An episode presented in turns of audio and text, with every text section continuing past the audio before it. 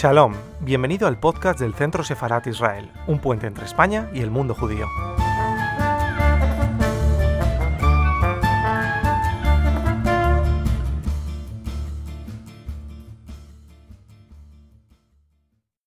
contar con Iñaki Mendoza. Iñaki Mendoza es eh, profesor eh, de historia en el, en el Colegio de Nuestra Señora del Pilar y eh, bueno, nos acompaña desde hace más de 10 años em, con la formación de sus alumnos, ha hecho muchos proyectos con sus alumnos relacionados con el holocausto y sobre todo lecturas. Me acuerdo también, te atreviste a leer Raúl Hilbert con tus alumnos, que no fue una tarea fácil, pero también se aventuró.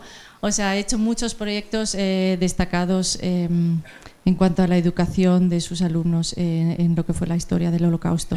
Pero ahora está escribiendo una tesis para la, en, la historia, en la mm, Facultad de Ciencias Sociales, bueno, sobre la didáctica de la SUA en la Universidad Complutense y precisamente trata de esto, pero a lo mejor nos puedes decir unas palabras tú mismo sobre qué trata tu tesis. Pues nada, encantado. Muchísimas, muchísimas gracias. Gracias a... A mí me gusta decir más Casa Sefarat, aunque ya sé que no es el nombre, porque ha sido un poco, ha sido un poco nuestra casa, ¿no? donde, donde hemos empezado aquí muchísima gente. ¿no? Gracias a Jessica también por su, por su iniciativa. Además, eh, en concreto, Jessica fue la persona que me animó a, ir a Jerusalén en el, año, el lejano año 2008. Eh, y luego, por supuesto, gracias al director de Centro Sefarat y la Embajada de Estados Unidos, Museo del Prado y Casa de América, que son las instituciones que organizan estas jornadas en las que yo propuse, y me aceptaron la propuesta, eh, de iniciar con, una, con una presentación sobre cómo ha mirado el, cine el holocausto les doy muchísimas las gracias a ustedes por haber venido. ¿eh? Realmente nos da, mucha impresión ¿no? ver aquí a, tanta gente, a muchos amigos eh, y a gente que yo creo que espero que sus expectativas, pues, eh, en fin, estar a la altura de lo que, de lo que, ustedes, de lo que ustedes esperan, ¿no? que es ver cine, supongo, no escucharme a mí. Y vamos a ver cine, vamos a ver cine. En la presentación decía, decía Jessica, yo soy, yo soy profesor de secundaria. He hecho también alguna incursión, de hecho ahora mismo también estoy en la, en la universidad, en la Facultad de Ciencias de la Educación de la Universidad Complutense. Y esto se lo digo porque, mm, hombre, yo creo que tengo un espectro razonablemente amplio ¿eh? de alumnos a los que se les menciona el tema, de, el tema del holocausto. Eh, como soy profesor de secundaria, tengo la obligación de preguntar a la audiencia, que eso es lo que hacemos los profesores de secundaria. Entonces, a mí me gustaría empezar con una, con una pregunta a la audiencia. ¿Cuántas personas han oído aquí hablar del holocausto?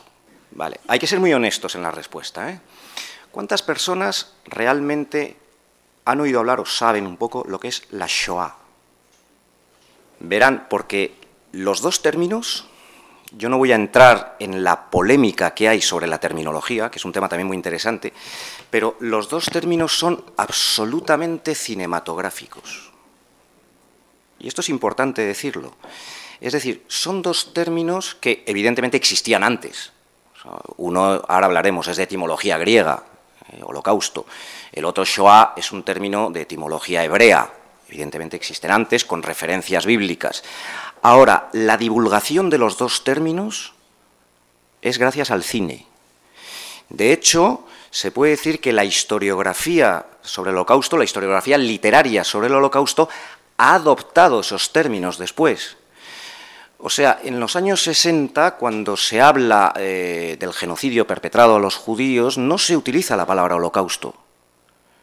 Raúl Hilbert, lo ha mencionado antes eh, Jessica, que es podemos decir, el creador de la primera gran obra canónica sobre el holocausto. ¿no?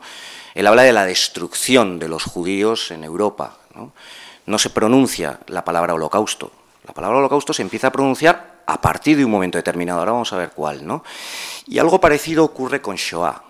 ¿Eh? El término Shoah, evidentemente, es un término que tiene su significado, pero realmente los historiadores lo integran en el relato a raíz de otra película, ¿eh? que también divulga, divulga el término, pero no lo divulga tanto como el término holocausto. Entonces, con esto lo que quiero es resaltar la importancia que ha tenido el cine en el conocimiento histórico del holocausto. Y eso yo creo que es importante para eh, enmarcar ¿eh? el peso de la, producción cinematográfica. ¿eh? Y cuando me estoy refiriendo a la producción cinematográfica, por centrar mucho la cuestión, estoy hablando de lo que conocemos vulgarmente como películas sobre el holocausto, no tanto los documentales sobre el holocausto, ¿no? que eso sería, daría lugar para otra, para otra conferencia, no es mi especialidad, pero que sin duda también es, otro, es otro género. ¿no? Entonces, eh, digamos que la conferencia va a estar estructurada en dos partes. En la primera me van a, me van a permitir teorizar un poquito, ¿eh? porque yo creo que sí es importante ubicar dónde está la problemática del cine y de la representación cinematográfica del holocausto. Y en la segunda parte lo que les voy a poner a ustedes es un pequeño menú de gustación. Eh, lógicamente las películas completas no las podemos ver y seguramente las habrán visto ustedes. ¿eh? Lo que yo quiero es que las miremos desde una perspectiva más analítica. Estamos también dentro de unas jornadas en las que se van a proyectar otras películas diferentes a las que yo voy a presentar aquí, ¿no? Jessica ya las ha, enumerado, ¿no? Haciendo un repaso de las películas que forman parte de estas jornadas, Hombre, lo que se puede decir en términos generales es que primero abarcan un espectro cronológico grande, es decir, hay película, como por ejemplo el diario Ana Frank de finales de los años 50, hay alguna producción, ¿no? como Mr. Klein de los años 70, y luego hay producciones ya más recientes, ¿no? como eh, Hannah Arendt o eh, Hitler's Hollywood, por ejemplo, o Querido Embajador, ¿no? que ya son películas podemos considerar mucho más, mucho más recientes. ¿no? Yo creo que el valor de esa selección también reside en que abordan distintas dimensiones en torno, en torno al tema, ¿no? desde por ejemplo, los, el tema de los salvadores, ¿no? es decir, los que emplean su influencia en este caso diplomática, ¿no? para salvar a, víctimas, abandonan una vida cómoda, una vida de lujo, ¿no? como fue el caso, el caso de Sousa Dantas, ¿no? el, diplomático brasileño, para implicarse ¿no? en, la salvación de, en la salvación de judíos. Eh, por ejemplo, un tema que el cine lo ha abordado relativamente poco, ¿no? como el expolio económico ¿no? a los judíos, que esto lo vemos en, eh, en Woman in Gold, ¿no? por ejemplo. ¿no? La figura controvertida de Hannah Arendt, ¿no? sobre todo a raíz del proceso Eichmann, ¿no? también es otro tema también que es, eh, que es interesante. ¿no? Y luego, por supuesto, aunque ya es un tema más, más recurrente, las propias producciones cinematográficas que el nazismo hace para, eh, pues eso, para poner el acento en el, en el modelo, ¿no? el estereotipo de, de los judíos. ¿no? Es decir, que yo creo que eh, estas jornadas van a tener, yo creo que el valor, sobre todo desde el punto de vista cinematográfico, de presentar un espectro en torno al tema del holocausto pues, eh, pues muy amplio. ¿no? Ya centrando la cuestión en cuanto, a, en cuanto al cine, miren, la representación cinematográfica del holocausto ha ido sistemáticamente acompañada de un debate de un debate además eh, a fondo sobre una cuestión bien sencilla. Es sobre si se debe o no se debe representar el holocausto. Es decir, conviene representar el holocausto, es éticamente aceptable representar el holocausto, incluso estéticamente representable. Esto ya se inicia con una película del año 60, eh, probablemente les, suene, Capo de Gilo Pontecorvo. Gilo Pontecorvo, muy famoso por su famosa película muy emblemática, La batalla de Argel. ¿no? Eh, hay una película de 1960, la película Capo, que ya eh, empezó a encender un poco la polémica sobre la representación de lo evidente en, el holocausto. Claro, al acabar la guerra, las víctimas eh, plantean cómo explicar lo humanamente inexplicable. ¿no? Es conocida ¿no? la frase de Teodoro Adorno, cuando él dice, escribir un poema después de Auschwitz es un acto de barbarie este debate ¿no? sobre las imágenes, eh, de las que, por cierto, y este es uno de los argumentos que emplean, eh, digamos, los no partidarios de representar el holocausto, y es que sobre tal no existen imágenes reales del holocausto, o apenas existen imágenes reales. Es decir, las imágenes que nosotros tenemos son las imágenes ya del final, es decir, de la liberación de los campos, las imágenes reales que nos han llegado, pero de todo el proceso final, digamos lo que los nazis denominaron eufemísticamente la solución final, apenas hay imágenes. ¿eh? Solamente hay cuatro imágenes clandestinas que tomaron los Sonderkommando, luego explicaremos este término, y que han quedado ahí como el argumento para los que sí defienden ¿no? que el holocausto claro que debe ser representado y claro que puede ser recreado, aunque obviamente con unos límites, ¿no? de, los que vamos, de los que vamos a hablar también. ¿no?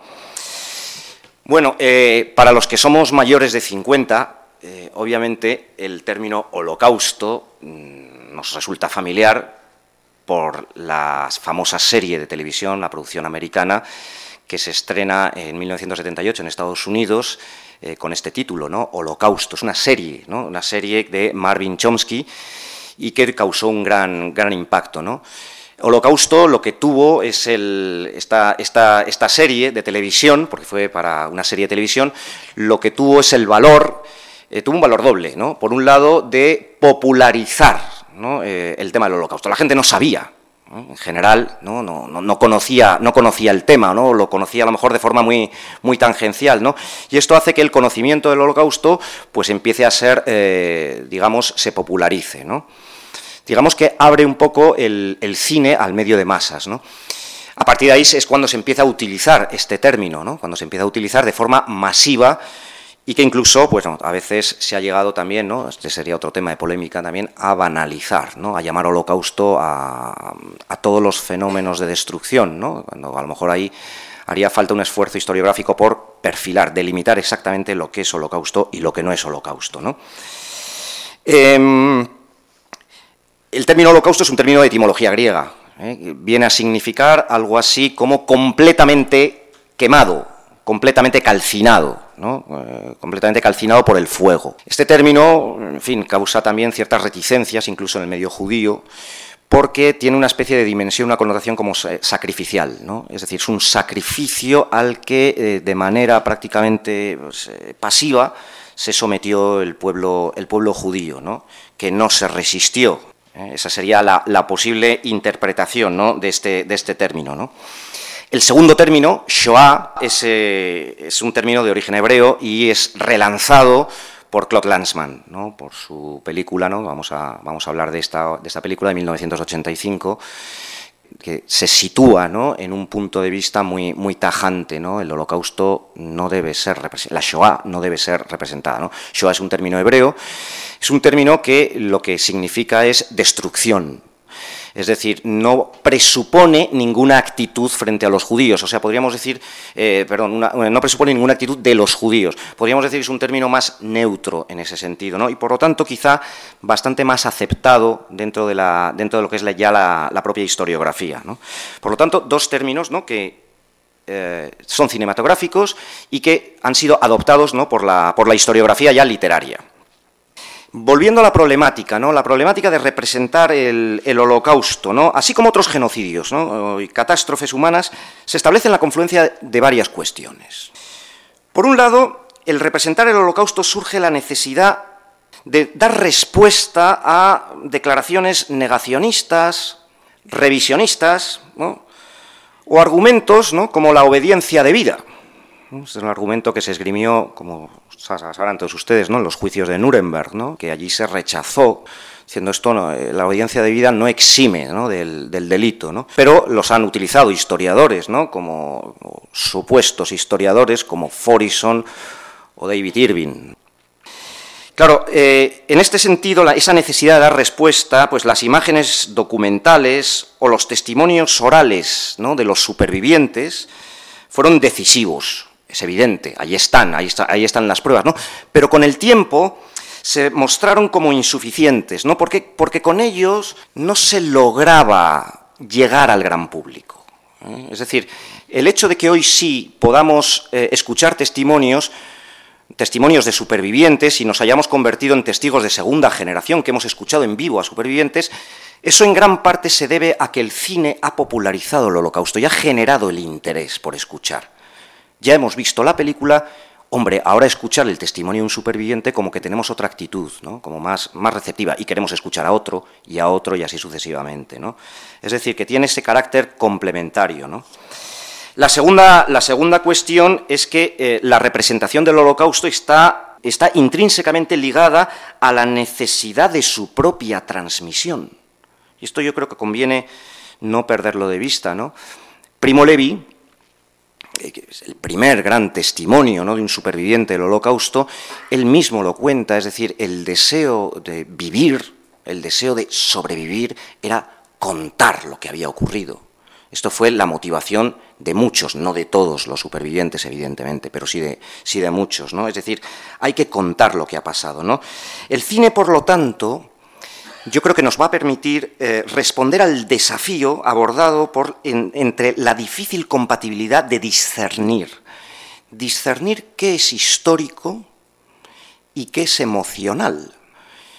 Pero esa labor de discernimiento la tenemos que tener los espectadores. Es decir, no deben tutelarnos, ¿no? Es decir, eh, esa capacidad crítica de poder, eh, de poder ver una película, ¿no? Es decir, compatibilizar la dimensión académica del proceso con las emociones, es decir, la capacidad de empatizar con las víctimas, la capacidad de empatizar a veces también con los testigos, ¿por qué no? incluso con las diversas actitudes que pueden tener los testigos, y por supuesto la capacidad de horrorizarnos ¿no? ante, eh, ante los perpetradores, ante muchas veces esa, esa frialdad con, la que, con la que se cometieron estos crímenes sirviendo a un supuesto fin elevado, ¿no? que era, la gran motivación. Y luego, quizá en tercer lugar, es que en la actualidad, hoy en día, pues eh, claro, hoy vivimos en el imperio de la imagen las, imágenes, digamos, que son la verdad, se han convertido prácticamente en la verdad absoluta, ¿no? Ya nada se cree si no se ve. Bueno, pues aquí también está otro de los retos del cine, ¿no? Vuelvo a lo mismo de antes, es decir, en esa, en esa capacidad de discernir, en esa capacidad incluso de, eh, ser respondones ante ese educador no formal que se ha convertido el cine. Por eso esa necesidad de, crear espectadores inteligentes, que sepan ver el cine, que sepan discernir, que sepan incluso eh, apreciar la estética, eh, que va desde la, banda sonora hasta eh, los, propios recursos cinematográficos ¿no? que emplean los directores, el lenguaje cinematográfico, para comunicarse con nosotros, ¿no? es decir, un hecho de comunicación, ¿no? y que no nos conformemos con asimilar imágenes.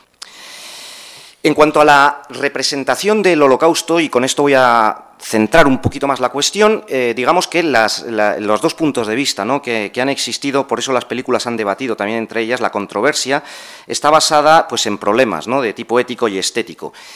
¿Cuáles son los argumentos de los que rechazan la representación del holocausto? Aquí, claro, quizá el más emblemático es el realizador francés Claude Lanzmann. Con su película, con Shoah, nos lo está diciendo, el holocausto no debe ser representado, no debe ser recreado, no, hay ninguna necesidad. Pues normalmente suelen aducir varios argumentos. ¿no? Por un lado, el riesgo de transformar algo que fue atroz en algo banal, eh, con el recurso constante a los ferrocarriles, los barracones, ¿no? los infectos barracones, las alambradas electrificadas, es decir, convertir todo esto en un tópico, sistemáticamente reproducido por el cine. Eh, eh, esa recurrencia termina convirtiendo en tópicos, convirtiendo en estereotipo el, holocausto. ¿no? Y yo me atrevería a decir más, también a añadir otro elemento. Incluso el riesgo de deshumanizar el holocausto. ¿eh? Es decir, la reproducción sistemática de imágenes, de pilas de cadáveres, es un hecho que al final deja indiferente a la gente. Eh, al principio nos horroriza, pero ya una más y otra más y otra más sistemáticamente, eh, el riesgo es la deshumanización, ¿no? Convertirlo mentalmente ¿no? en, en cargamento, ¿no? es decir, deshumanizar, deshumanizar el proceso. ¿no? El otro argumento para los, digamos, iconoclastas, los que, los que rechazan ¿no? la, representación, la recreación del holocausto, obviamente es el carácter religioso del pueblo exterminado. Ahí está eh, la cultura, la religión, la religión judía, ¿no? ese precepto de la Torá, ¿no? no harás ninguna imagen tallada, no, no, no, reproducirás, no reproducirás ídolos. Eh, es un insulto ¿no? a los supervivientes recrear esto con actores. Incluso el propio, el, propio, el propio Lanzmann llega a decir, es un insulto ¿no? Eh, que compartan plano una víctima con un perpetrador. Eso es un elemento que está ahí. Eh, lo que pasa es que también ahora, ahora me voy a poner de fiscal, ¿no? En este caso. Eh, quizá también lo que no tiene en cuenta este argumento es que entre la población judía exterminada había muchos judíos no religiosos. Y eso pasa mucho, sobre todo entre los exterminados en Europa, en Europa occidental, ¿no? el tercer argumento es tratar de convertir una terrible realidad vivida en un producto de consumo, en un producto eh, de entretenimiento. ¿eh? Bueno, pues es entretenido, ¿no? Es evidente que cuando uno en clase menciona el término holocausto, y ahora lo puedo decir con la doble perspectiva, en la secundaria y en la universidad, a los alumnos se les ponen las orejas tiesas ah, esto ya se pone interesante. El profesor ya nos va a contar algo, algo interesante, ¿no? Y es verdad que ahí está ese riesgo, ¿no?, de banalizar, ¿no?, de convertirlo en un producto comercial, ¿no? Eh, la historiadora Anne Insdorf, que tiene un libro, no, está traducido al castellano, pero es una obra los que estudiamos el cine y el holocausto es una obra muy emblemática, ¿no? el, traduzco al castellano, ¿no? El título se llama Sombras indelebles, ¿no? Es una historia sobre, eh, vamos, es un análisis sobre el cine y el holocausto ella precisamente critica la serie Holocausto, de 1978, la serie Chomsky, porque se estrena en un contexto televisivo aprovechando los cortes de publicidad. Bueno, ya, ya tenía como una finalidad, una finalidad muy comercial, ¿no? Y ahí está, ¿no? De alguna manera, ese, ese, ese argumento, ¿no? El profesor, eh, el profesor Alejandro Baer, eh, se pregunta quizá cómo podemos ser capaces ¿no? de discernir ¿no? con nitidez memoria seria y legítima de lo que es trivial, de lo que es banalizador. ¿no? Un argumento también que se empleaba era es que no hay imágenes reales del holocausto. ¿Qué hacen ustedes inventándoselo? Así como, por ejemplo, Stanley Kubrick cuando hace Senderos de Gloria, que hace una película que tiene una dimensión muy documental, claro, él sí tiene el referente, ¿no? Él tiene el referente de las imágenes de eh, los franceses o de los alemanes, imágenes de que los operadores de cámara habían rodado, y él claramente las reproduce con una fidelidad enorme, ¿no? Sin embargo, aquí no, no tenemos esas imágenes reales. Lo que tenemos nosotros son los momentos en los que los americanos y los ingleses liberan los campos de concentración occidentales. ¿eh? Y ahí, por cierto, una, un detalle curioso, ¿no? Uno de esos realizadores, probablemente ustedes lo sepan, fue Alfred Hitchcock. Y Alfred Hitchcock cuenta que una de las pautas que les dan cuando, cuando van con el ejército americano, el ejército inglés, a liberar los campos, es cuando ustedes filmen, filmen planos panorámicos. No, no filmen primeros planos. Es decir, que se vea dónde están esas personas para que nunca puedan decir estos han sido, esto han sido planos manipulados. ¿eh? Es decir, que esas imágenes ya se toman con una intención determinada, que es recabar pruebas. ¿eh? Por lo tanto, obviamente son unas imágenes eh, subjetivas, subjetivas en su planteamiento, ¿no? que evidentemente han podido inspirar, inspirar después, ¿no?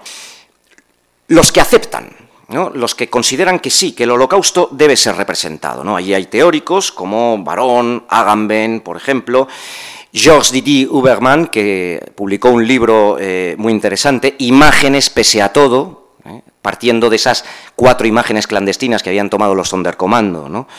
Eh, imágenes tomadas por una cámara que consiguieron robar en el momento en que llegó una, población húngara, llegó al campo de Auschwitz, al campo de Birkenau, consiguen eh, los Sonderkommando, ahora hablaremos de ellos, esconder una cámara y con ella consiguen fotografiar el momento en el que están incinerando víctimas en, una fosa, en una fosa común en el campo de Auschwitz II.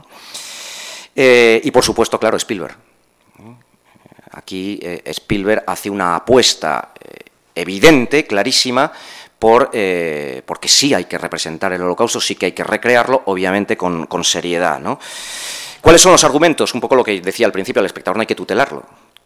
Se espera de él que sea capaz de discernir, tiene que aprender, ¿no? Cuánto puede haber de fabulación en el relato y cuánto de vocación reconstructiva, ¿no?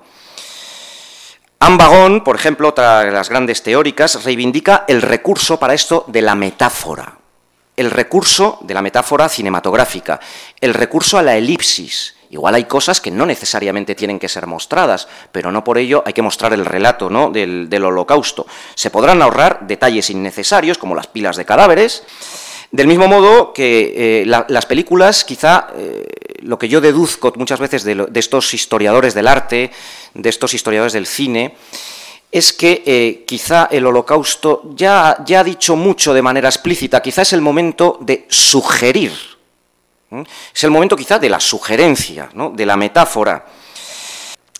El terror nos pasa lo mismo, ¿no? Lo evidente no nos da miedo. Lo que nos da miedo es que no sabemos qué hay detrás de la puerta. Entonces, el valor del cine no reside tanto en recrear o en reconstruir, su valor reside en sugerir, ¿no? en su capacidad para plantearnos preguntas, para generar interés. ¿no? Las grandes preguntas que nos planteamos en torno al holocausto y que nos las seguimos planteando y que no somos capaces de responder, ¿no? fue humanamente posible. ¿Por qué los judíos? Podemos aproximar respuestas, pero nunca